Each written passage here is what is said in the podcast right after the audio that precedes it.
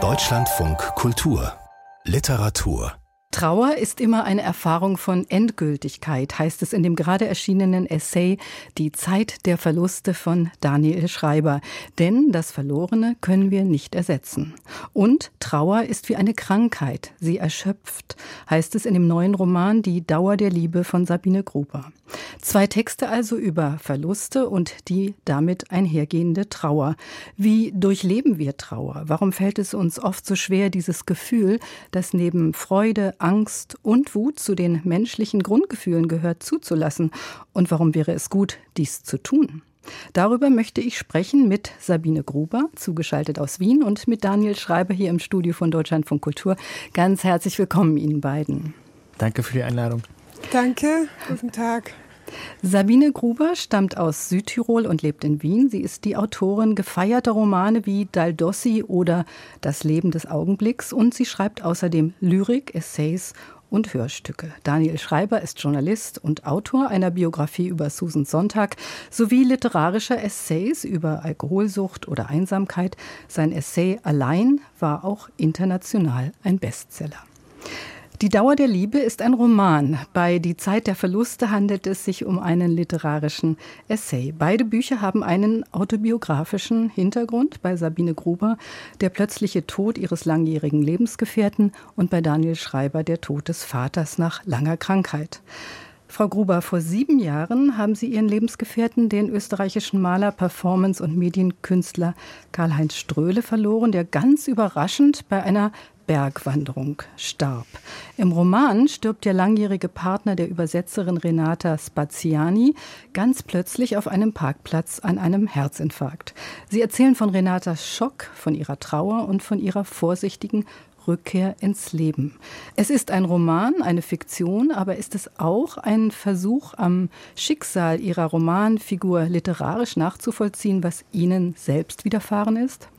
Ja, es ist teilweise natürlich auch äh, autobiografisch, aber ich habe die Fiktion vorgezogen, weil sie mir mehr Möglichkeiten gibt, Ambiguitäten aufzuzeigen und von mir selbst abzusehen. Also ich habe bewusst diese Form gewählt, finde aber auch diese Form äh, von Daniel Schreiber großartig. Das ist ein sehr persönlicher Zugang, den hätte ich in meinem Fall nicht wählen mögen, weil es mir nicht um die Darstellung eines privaten äh, Schmerzes ging, sondern ich wollte das Thema hm, ganz allgemein verarbeiten. Und es kam bei mir noch dazu auch, das ist auch eine Parallele zu Daniel Schreiber. Mein Vater ist 2019 gestorben und ich hatte noch einen anderen Verlust und das war dann der eigentliche Ausgangspunkt, dass ich mir gedacht habe, so jetzt will ich mich mal intensiv mit Trauer beschäftigen und mit der Bewältigung. Hat es auch den zeitlichen Abstand gebraucht, um den Verlust und das Erlebte in einen literarischen Stoff zu verwandeln? Denn es erschienen ja zunächst zwei Gedichtbände nach dem Tod Ihres Lebensgefährten. Genau, das ist bei mir immer so, dass ich eine bestimmte Zeit brauche, weil ich auch sehr viel recherchiere, sehr viel lese, mir jede Menge Bücher von anderen Autoren, Autorinnen angesehen habe, wie die das gemacht haben und äh, dann einen eigenen Zugang gesucht habe. Herr Schreiber, anders als bei Renata im Roman von Sabine Gruber, für die die Nachricht vom plötzlichen Tod ihres Lebensgefährten ein Schock ist, hatte sich der Tod ihres Vaters, wie Sie schreiben, ja wegen einer längeren Krankheit schon angekündigt. Konnte die Trauer also schon früher beginnen? In jedem Fall. Und tatsächlich ist das eine Art der Trauer, die einen sanfter in die spätere Trauer führt, glaube ich. Man hat die Chance, sich zu verabschieden. Man hat die Chance, Trauerprozesse beginnen zu lassen und nicht bewusst, sondern das passiert, das ist unbewusst. Dies sind dies schweren Verluste, also eines Partners, einer Partnerin oder eben der Eltern. Was bedeutet der Verlust der Eltern im, in dem Fall des Vaters? Also eine gute Frage und ich ähm, habe darauf keine gute Antwort, weil ich glaube, dass Trauer für jeden und jede so individuell ist, dass man überhaupt nichts verallgemeinern kann.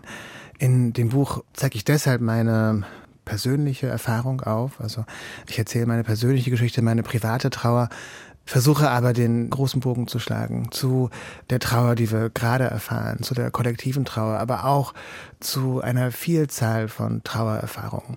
Und es gibt so viele Bücher über Trauer. Ich habe viele von denen gelesen, weil ich immer sehr viel recherchiere für diese Essays. Und keines scheint sich so richtig zu verfangen. Und ich glaube, das liegt daran, dass es eben ein Thema ist, wo es keine eindeutigen Antworten gibt, wo man private Erfahrungen eben nicht verallgemeinern kann, sondern wo man nur zeigen kann, okay, so, so habe ich es erlebt. Ja, Sie haben beide, Frau Gruber, Sie ja auch für Ihren Roman andere literarische Bezüge, auch philosophische Bücher und wissenschaftliche Bücher zu Rate gezogen.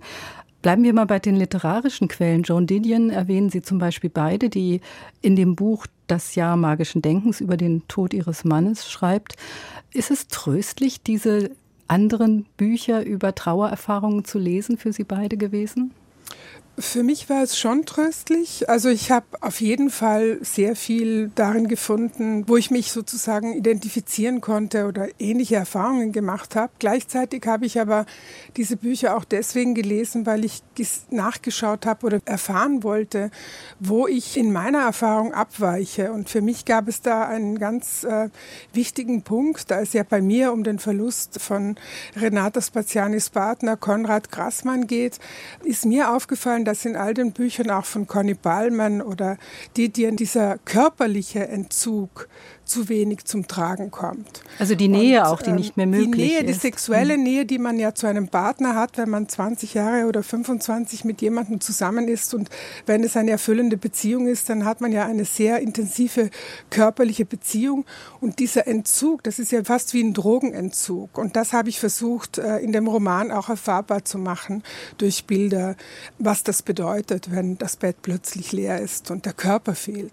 Ich denke, dass aber Trauer natürlich, äh, obwohl sie so individuell ist und obwohl sie natürlich grundverschieden ist, wenn ein Elternteil stirbt oder ein Geschwisterteil oder eben ein, ein Partner, eine Partnerin oder gar ein Kind, das sind äh, völlig andere menschliche Erfahrungen, die einen, glaube ich, auch jeweils anders erschüttern. Und ich glaube, trotz dieser individuellen Varianz gibt es bestimmte psychische Prozesse, mit denen wir uns alle identifizieren können. Und auf Ihre Frage nach dem Trost in der Literatur, ich erinnere mich, dass ich, also mein Vater war ungefähr ein, ein halbes Jahr, war er krank, er war vorher auch schon krank, aber in diesem halben Jahr war es klar, dass er bald sterben wird. Und nach seinem Tod ähm, habe ich dann ein Buch zur Hand genommen von Delphine Orvilleur mit den Totenleben, was ein ganz wunderbares Buch ist. Und, und ich habe gedacht, okay, jetzt verstehe ich das. Ähm, jetzt setze ich mich mit diesem Tod auseinander und kriege das mit der Trauer hin. Und ich habe jetzt diese zwei Stunden im Zug und dann, ähm, dann klappt das. Und tatsächlich, ich habe das Buch seither immer mal wieder zur Hand genommen und äh, es kommt natürlich auch in, in die Zeit der Verluste vor. Und äh, tatsächlich habe ich mir wirklich sehr viel unterstrichen.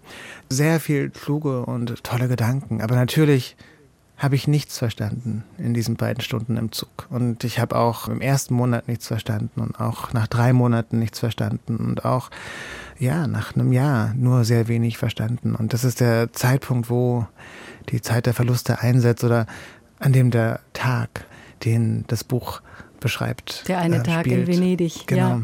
Aber ich möchte vorher noch mal fragen nach diesem Thema der kollektiven Verluste. Sie hatten mhm. das vorhin kurz erwähnt. Das Besondere Ihrer literarischen Essays ist ja, dass Sie mal ausgehen von einer persönlichen Erfahrung, die Sie erkunden, und dann führt Sie das zu einem gesellschaftlich relevanten Thema. Und hier der Kern dieses Essays ist ja, dass äh, der Verlust Ihres Vaters Sie über Verluste nachdenken lässt, die uns alle betreffen. Was sind das für Verluste? Mhm. Ja, also ich denke, das sind Verluste von Gewissheiten, von Sicherheiten, die wir lange für gegeben hingenommen haben.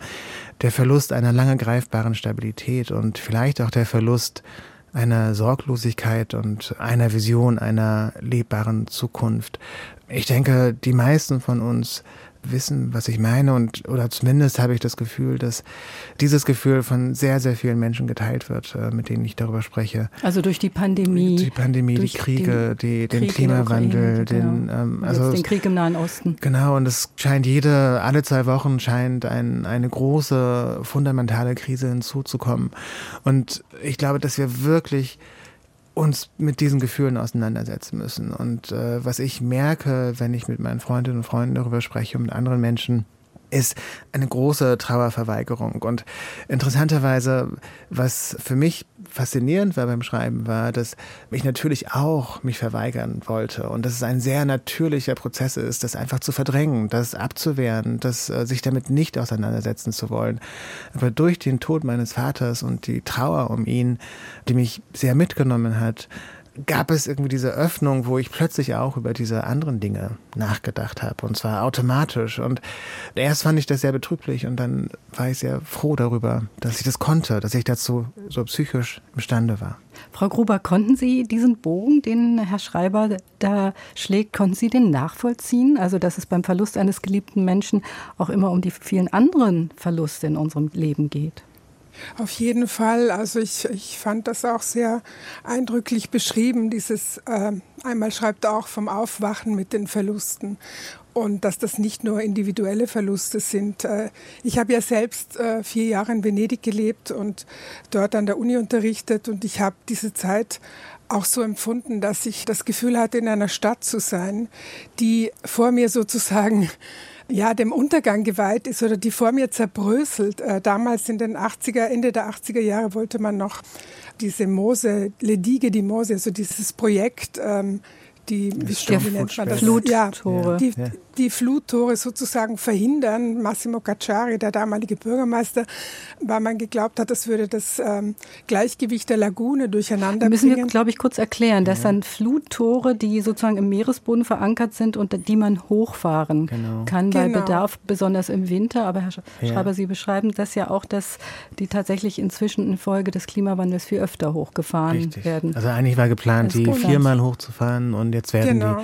die sehr viel häufiger hochgefahren. Und das ist ein Projekt, was seit 50 Jahren geplant wurde und was letztlich komplett so Science-Fiction-mäßig klingt. Ne? Also genau. ich weiß nicht, wie Ihnen das gegen Frau Grube, aber das ist so diese drei Zugänge zur Lagune vom Meer, dass die einfach so abgesperrt werden, ist eigentlich so unvorstellbar, aber es funktioniert es seit zwei Jahren. Es ist unvorstellbar und damals natürlich war das eine, eine Debatte, die geführt wurde und viele waren dagegen. Jetzt weiß man, dass es natürlich hilft, aber es ist ja mhm. eigentlich nur ein Nachbessern, eine zeitweilige Verbesserung der Situation, aber es wird die Grundsituation nicht ändern, weil die Klimasituation so ist, dass das wahrscheinlich in, in einigen Jahrzehnten schon nicht mehr ähm, tragfähig ist oder mhm. nicht mehr ausreicht. Ist Venedig eine Stadt, die zur Trauer passt? Sie haben den Verfall schon angesprochen, Frau Gruber. Also ist das eine Stadt, die uns ja. das Vergängliche besonders vor Augen führt? Natürlich, das wird einem täglich vor Augen geführt, aber es ist ja auch eine Stadt und ich glaube auch Herr Schreiber beschreibt das sehr schön, die einen Transformationsprozess zulässt. Es gibt so viele Schönheiten in dieser Stadt, die tröstlich sind und äh, bei Herrn Schreiber ist es ja Tiepolos Kreuzfindung der heiligen Helena. Ich bin auch eine Person, die ständig in der Galeria dell'Accademia war. Mhm. Ich habe andere Bilder, die ich sehr tröstlich finde. Aber es ist eben beides. Es ist so wie das Leben eigentlich nicht. Das ist einerseits äh, dieses Vor Augen führen äh, einer Stadt, die zugrunde geht, immer mehr und gleichzeitig aber so viel Schönes beinhaltet, das tröstlich ist. Ja. Und ich finde auch, was man dazu sagen sollte, ist, äh, dass es eben wirklich beides ist und dass trotzdem das Leben weitergeht und dass trotzdem das Leben mit, mit großer Hoffnung und mit großer Lust und mit großer Schönheit und Freude weitergeht. Also ich finde es zum Beispiel so faszinierend. Ähm, es gibt in dem Buch so eine Passage über die Holzpfähle in den Lagunen. Die müssen alle 15 bis 20 Jahre ausgetauscht werden, einfach weil sie morsch werden äh, und von allen möglichen Kleintieren und Algen zersetzt werden. Ich finde es so faszinierend zu überlegen, dass seit dem 13. Jahrhundert werden, als diese Lagune zum ersten Mal besiedelt wurde, werden diese Holzpfähle regelmäßig ausgetauscht, alle 20 Jahre. Mhm. Und schon im 19. Jahrhundert sind Menschen aus dem Rest von Europa immer nach Venedig gefahren, um Venedig ein letztes Mal zu sehen, weil es bald untergeht. Und wenn man sich so überlegt, dort zu leben und sich ein Leben zu gestalten mit diesen Untergangsszenarien im Hinterkopf und dann aber ein schönes Leben zu gestalten. Und das wollte ich auch irgendwie klar machen. Da können wir was lernen von. Gerade mit dieser heutigen Endzeitstimmung, die uns immer wieder einholt und die, hm. ähm, die uns immer wieder Sorgen bereitet. Ich wollte noch mal zu diesem Bild, das äh, Frau Gruber Sie gerade erwähnt haben, Altiepolos Kreuzauffindung der heiligen Helena, das Herr Schreiber eben in seinem Essay beschreibt, dieses Bild. Und es heißt dazu, es feiert die Gegenwart der Wahrnehmung und des Sehens. Mhm. Das wäre auch ein Weg, um wieder zurückzukehren ins Leben. In jedem Fall. Also und ich glaube auch, ähm, es gibt so eine gewisse Ehrfurcht für das Leben. Und das sind natürlich so Begriffe, die äh, so groß sind und äh, aber eben auch Erfahrungen beschreiben, die wir alle im Leben haben und die wertzuschätzen, glaube ich, was wirklich Wichtiges ist. Und ähm, ich wollte auch äh, neben dieser Ehrfurcht vor dieser Welt, vor dieser Schönheit der Welt, vor der Schönheit einer Stadt wie Venedig, aber auch so ein Gefühl von Vertrauen vermitteln. Also ich weiß nicht, wie Sie es erlebt haben, Frau Gruber, aber ich glaube, dass so private Trauer ein gutes Bild sein kann dafür oder ein guter Ort, um hinzuschauen, wie wir der anderen Trauer begegnen, der kollektiven Trauer, den kollektiven beunruhigenden Entwicklungen.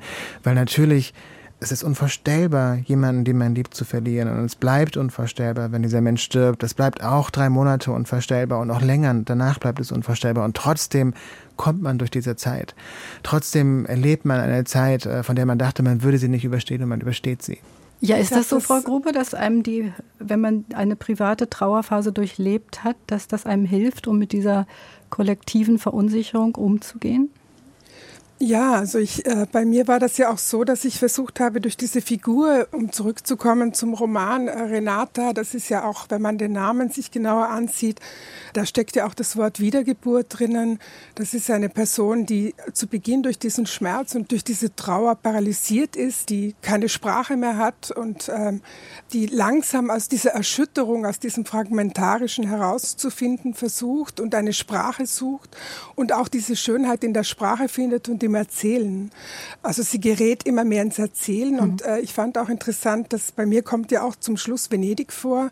Spaziani, Renata Spaziani hat dann einen Mailpartner, mit dem sie sich über Venedig austauscht, über die Schönheit von Literatur und Bildern und ähm, wo es auch von diesem Licht im Herbst, äh, vom Sommer im Herbst ist dann die Rede und äh, sie erfindet ein neues Wort, äh, das das wiederzugeben versucht. Dieses Autunno und es, Estate äh, verbindet sie zu Estunno. Also Herbst und Sommer auch, im Italienischen. Genau, das mhm. ist für mich auch so der, der Ausblick, das Zurückfinden in ein Leben und, und in die Schönheit dieses Lebens. Mhm. Ja, und es hält, steht auch für die für so eine fünfte Jahreszeit, also für eine Zeit, wir haben ja schon von dem Übergang gesprochen, ne, dass die Trauerphase genau. eine Phase der Verwandlung und auch des Übergangs mhm. ist und sprechen jetzt ja auch schon von der vorsichtigen Rückkehr ins Leben, die Sie beide beschreiben. Trauer ist eben einfach etwas, das wir, ja, obwohl wir um unsere Sterblichkeit wissen, einfach nicht begreifen. Äh, ist das vielleicht auch der Grund, also wir sind einfach auf diese Endgültigkeit auch nicht vorbereitet. Ist das vielleicht auch der Grund, warum wir, bevor wir es selbst erfahren, verdrängen? Ich glaube, ich habe mich immer schon sehr stark mit diesem Thema beschäftigt, weil das ist ja auch kein Geheimnis. Ich bin nierentransplantiert und bin mit der Endlichkeit des Körpers sehr früh konfrontiert worden und habe das auch literarisch verarbeitet. Es kommt ja auch in, in diesem Roman eine Figur vor aus einem früheren Roman, die mit diesen körperlichen Problemen zu kämpfen hat. Deswegen ist das ja ein Thema, das mich immer beschäftigt hat und diese Verdrängung hat eigentlich nie in dieser Form stattgefunden. Trauer, heißt es in Ihrem Roman, ist wie eine Krankheit, sie erschöpft. Sie entwurzelt die Gedanken, sie wird chronisch. Was ist das, was so erschöpft?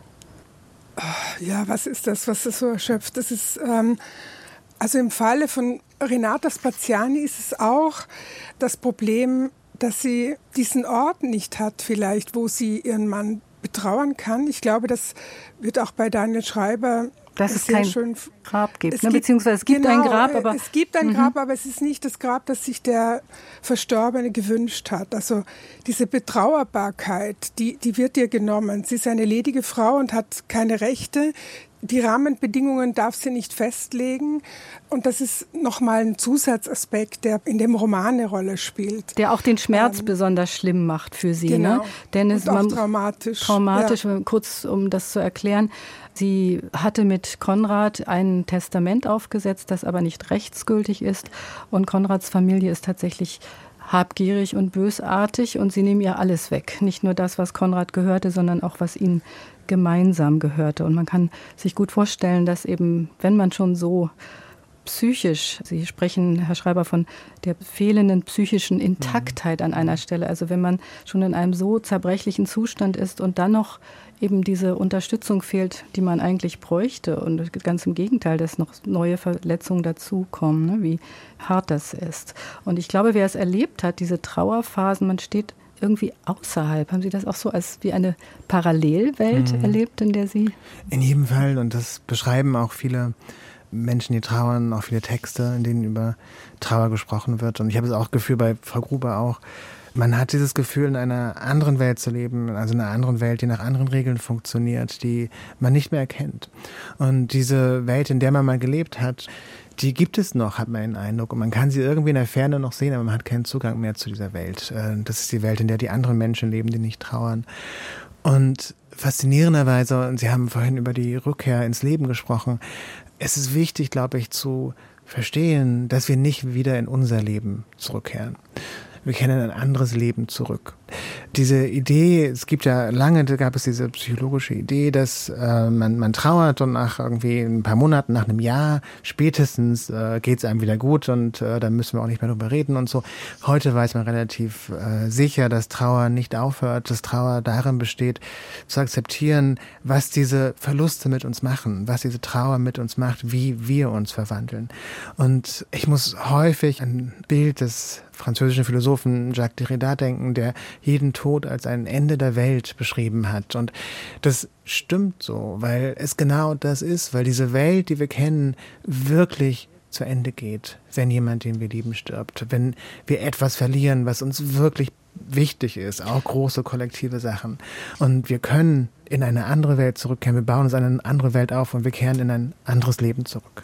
Ja, man hat ja lange auch von diesen sieben Phasen der Trauer gesprochen. Sigmund Freud hat eigentlich äh, zuerst, soweit ich das richtig erinnere, von, nicht von diesen sieben Phasen, aber überhaupt von Trauerphasen gesprochen. Dann später kam es zu diesen sieben Stufen der Trauer. Frau Gruber, wie würden Sie das sehen? Ist Trauer eher ein Prozess, in dem sich der Schmerz eigentlich immer wieder äh, wiederholt und in dem Phasen eigentlich sich nicht aufeinander aufbauend entwickeln, sondern in dem einfach äh, ja, unberechenbar der Schmerz wiederkehrt.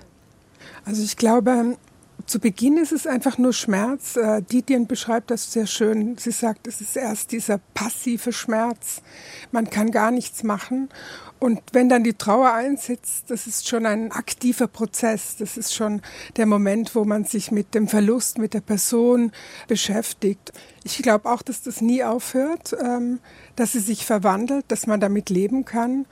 Ja, also ich beschreibe in dem Roman einen, einen Lehrer, der der jungen Renata Nachhilfe gibt in Latein und äh, seine Frau ist verstorben und er lebt so, als wäre seine Frau ständig dabei. Also er reserviert in einem Restaurant einen Tisch mit drei Stühlen und äh, der eine Stuhl ist für seine Frau, die gar nicht hier sitzt, aber sie sitzt trotzdem hier. Und ich denke, jeder findet eine, eine Möglichkeit, die Toten sozusagen ins Leben zu integrieren und damit einfach weiterzuleben. Sie als Gefährten sozusagen in das eigene Leben mitzunehmen. Wir hatten vorhin von dem Grab gesprochen, zu dem Renate einfach nicht gehen kann. Das wollte ich noch erklären, weil es eben in dem Ort ist, wo äh, Konrad gewohnt hat, wo diese schreckliche Familie lebt. Bei Ihnen, Herr Schreiber, ist es so, dass es gar kein Grab gibt, weil Ihr Vater anonym bestattet wurde, weil die Eltern das so entschieden hatten. Und es gibt in dem Essay eine Beschreibung innerhalb dieses Tages in Venedig, wo Sie zur Toteninsel San Michele fahren.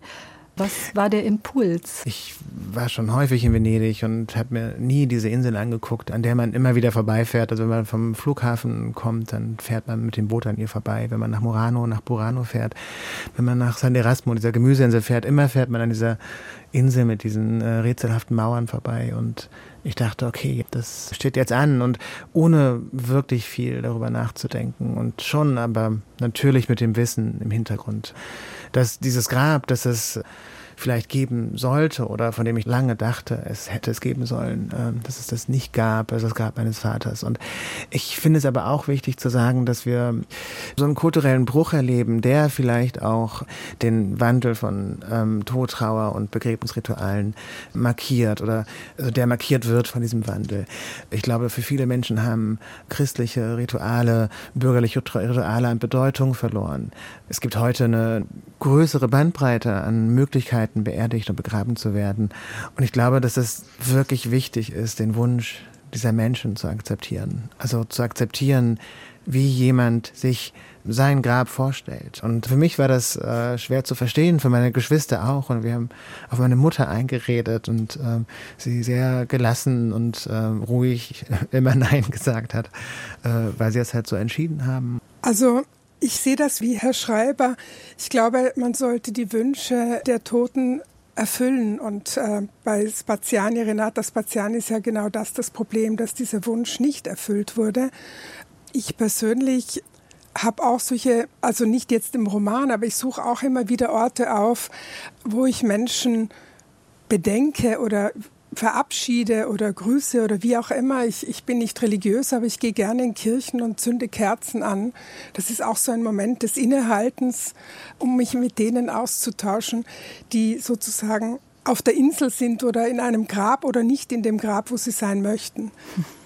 Sie beschreiben beide, dass es ein Kraftakt war und was es für ein Kraftakt war für Renata und für Sie, Herr Schreiber, zu, ins Leben zurückzukehren und dass es auch längere Zeit gar nicht möglich war, zu schreiben?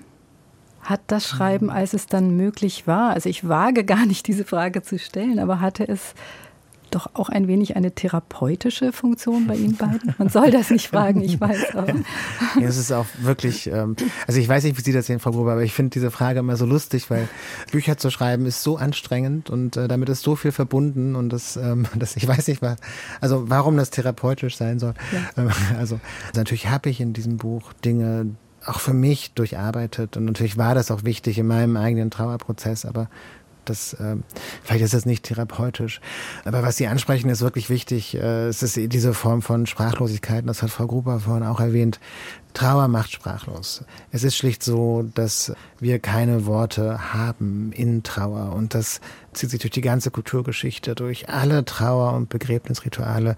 Äh, Sprachlosigkeit ist immer der ja, das leere Zentrum dieser Rituale, die ähm, häufig etwas Hilfloses haben, sei es der Trauerlärm, sei es die Trauerbemalung, sei es das Glockenläuten auf dem, dem Friedhof. Also wie immer versuchen wir was zu markieren, für das wir keine Worte haben. Bei mir war das einfach so, dass ähm, nach dem Tod meines Partners konnte ich tatsächlich mal eine Zeit lang nicht arbeiten. Aber als ich dann angefangen hatte, 2019, da erkrankte mein Vater schwer, zu dem ich eine sehr enge Beziehung hatte.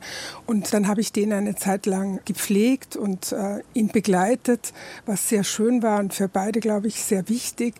Und dann kam die Pandemie und als Immunsupprimierte hat mich das sehr mitgenommen. Das heißt, es gab einfach eine Phase, in der ich nicht konzentriert arbeiten konnte. Deswegen bin ich zur kleinen Form, zur Lyrik zurückgekehrt, weil mir die Konzentration für das Große gefehlt hat. Und wie, wie Herr Schreiber sagte, Trauer macht sprachlos und ich beschreibe das auch so, dass ich schreibe an einer Stelle, die Zeit, die, die einst aus nahtlos zusammengefügten Teilchen bestand, ist in Einzelteile zerfallen, die, im Fluss auseinandertreiben. Und Renata zupft nur noch an Fusseln sozusagen. Der Erzählfaden ist gerissen. Aber sie lernt. Bis sie da, ja, und dann Bild. kehrt sie zurück, ja. nicht, zu diesem Erzählen. Und das ist ja mhm. eigentlich dann das Leben, das ist die Rückkehr. Sehr schön, ja. Mhm. Äh, und Venedig habe Sie gelehrt, Herr Schreiber, auch im Nebel den richtigen Weg zu finden. Ist das vergleichbar mit dem, was Frau Grobergabe gerade für ich Renata denke, ich beschrieben denke schon. Hat? Und äh, ich finde es auch so ein schönes Bild mit dem Erzählfaden und den, den Fusseln, weil das beschreibt, glaube ich, sehr genau, was äh, eine ganz, eine ganz grundsätzliche Erfahrung von Trauer. Und man spinnt sich wieder einen neuen Erzählfaden und das, das dauert. Und, und ich finde es aber auch wichtig, dass wir das Gespräch ja mit so einer hoffnungsvollen Note beenden, weil man muss auch verstehen, also Trauer gehört zu unserem Leben.